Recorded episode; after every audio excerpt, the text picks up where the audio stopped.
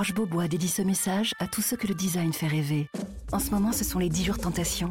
10 jours pour découvrir la créativité des nouvelles collections et profiter de prix très séduisants sur une sélection de meubles et de canapés Roche Beaubois. Mais ne perdez pas de temps. Les prix Tentation Roche Beaubois, c'est jusqu'au 25 mars seulement. Liste des magasins ouverts ce dimanche sur rochebeaubois.com.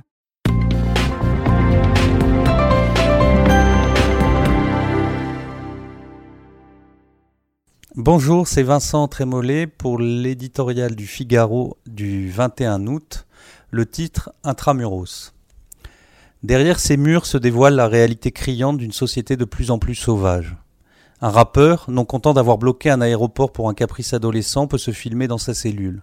Un braqueur multirécidiviste s'échapper en hélicoptère, un jeune délinquant rejoindre, sous l'influence des djihadistes, le drapeau noir du califat. La loi du plus fort prime sur le droit, la violence et la drogue sont chez elle, les smartphones interdits à l'école pullulent, les détenus posent en victime tandis que le maton est présumé coupable. Ce désastre est commode. Il permet de peindre la prison en académie du crime, en incubateur de terrorisme.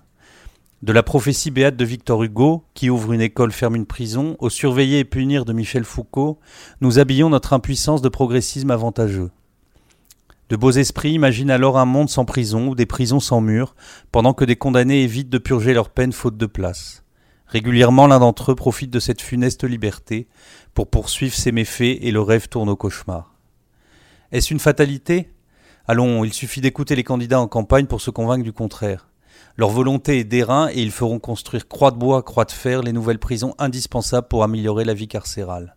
Las, après l'élection, la volonté se relâche. Nicolas Sarkozy a augmenté de plus de 6 000 les places de détention durant son mandat. Il en promettait 30 000 de plus en cas de réélection. François Hollande, converti à l'irénisme de Christiane Taubira, a attendu la fin de son quinquennat pour s'en dégager. Emmanuel Macron avait promis de faire construire 15 000 places supplémentaires. Malgré l'insécurité qui continue de progresser, il a divisé par deux cette ambition. Pourquoi ces renoncements? Il faut cinq ans, un mandat pour construire ces nouveaux murs. Cela coûte cher financièrement, sans rapporter politiquement, alors on laisse les prisons à leur misère, en oubliant le coût tragique des conséquences.